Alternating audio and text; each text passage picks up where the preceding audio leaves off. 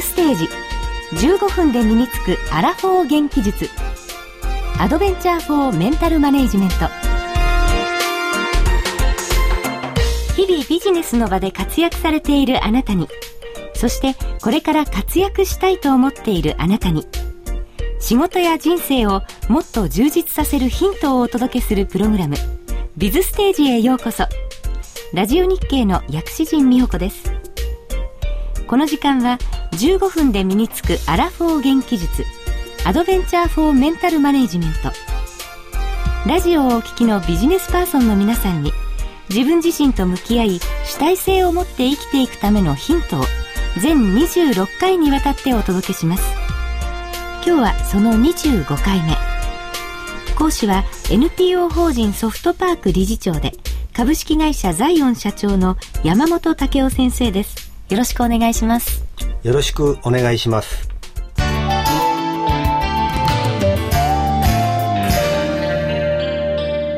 ビズステージ。NPO 法人ソフトパークの山本武雄です。ラジオ日経の薬師陣美穂子です。さて前回は目標設定の重要性というお話をしていただきました。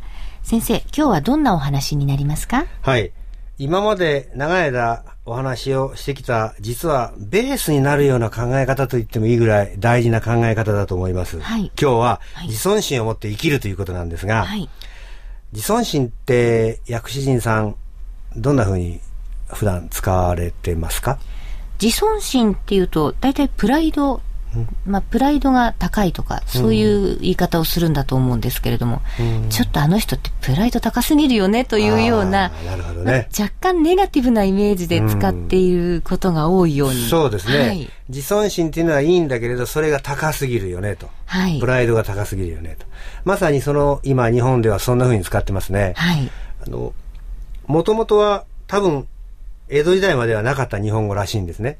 で、アメリカから入ってきて、 self-esteem という言葉が入ってきたそうです。はい。それを福沢諭吉さんが、 esteem というのは尊重するとか、尊敬するとか、はい。動詞であり名詞なんですけれど、それを self-esteem を自尊としたんですね。あるいは自尊心。自分を尊重する。自分を尊敬する言葉だと。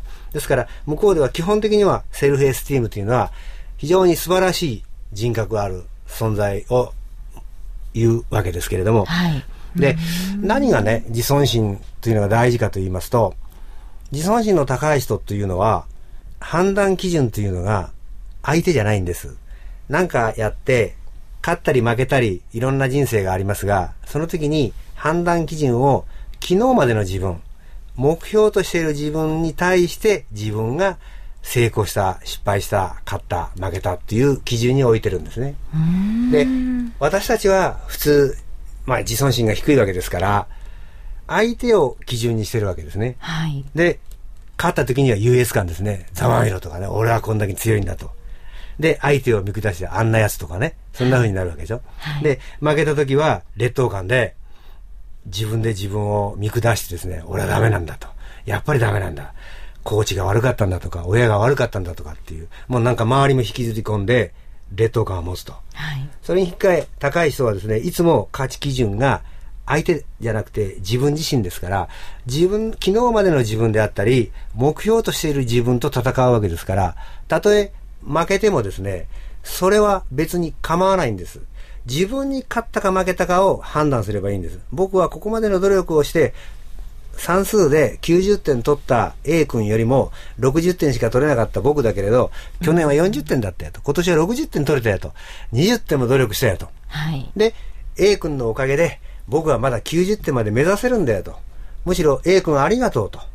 だから、柔道の試合でもそうでしょうけれども、はい、負ける相手がいるということは目標がいるわけで、よし、あそこまでは少なくとも行こうと。で、今の今日までの自分じゃ練習が少ないんだなと、工夫が足らないんだなっていうふうに思えばですね、A 君ありがとうと。そして A 君がどっかの大会で優勝したら、よしやったって自分のことのように喜べるわけですね。はい、それが A 君がいいライバルとして存在してくれるわけだから、決して、なんだあいつ、あいつ秘密練習したおかげでとか、えー、親が、親が家庭教師つけたからこうだとか、なんかすぐ思っちゃうわけですけれども、そうじゃなくて、A 君がどんどん頑張ってくれることが自分にとってはですね、ありがたいことなんです。そういうふうに思える方が楽ですよね。長い人生考えたら。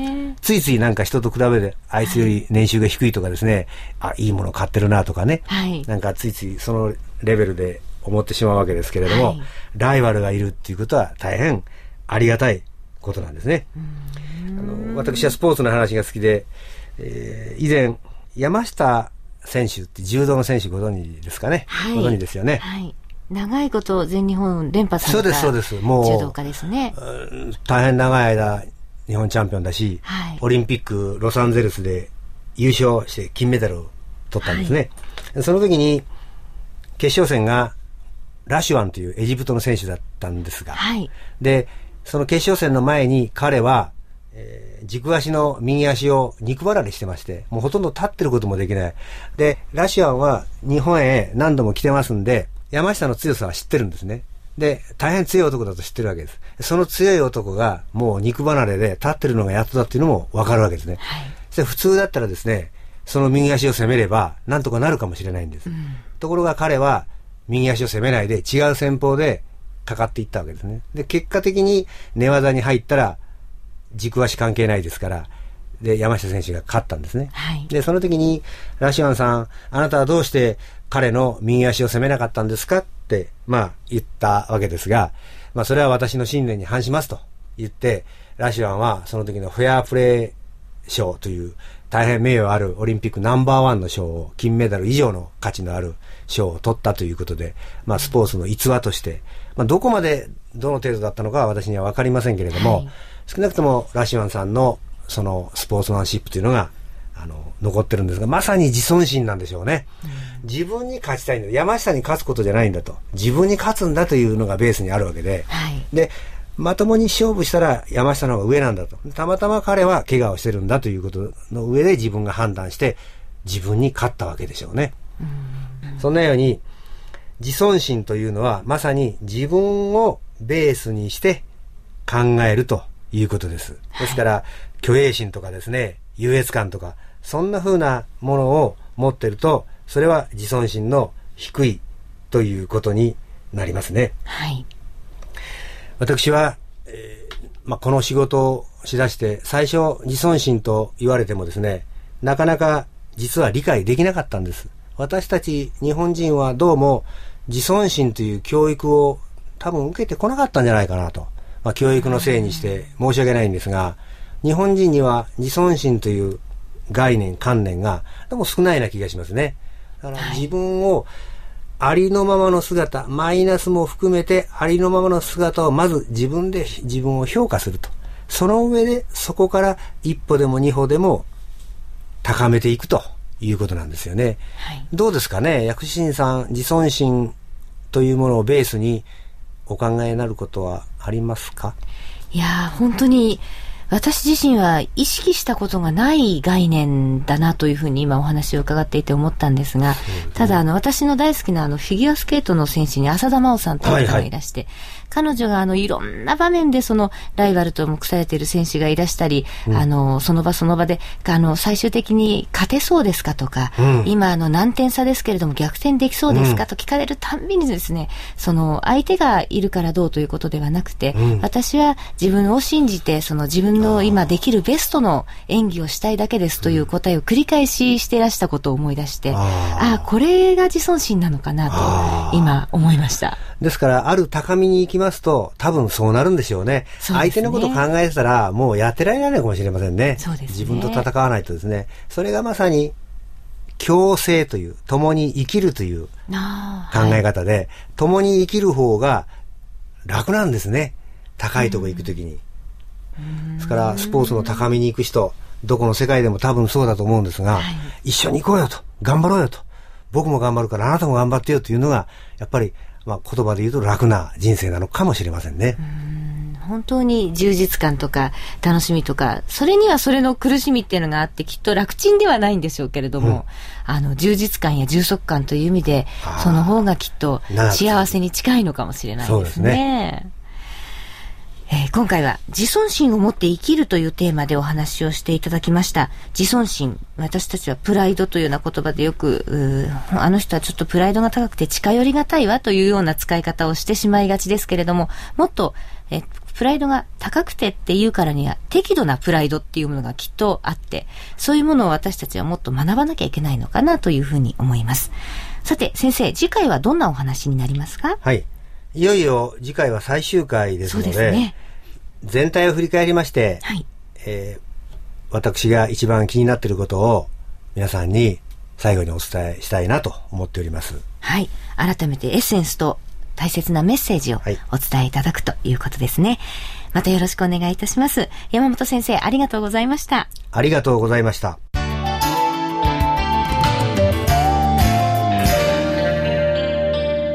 ビズステージ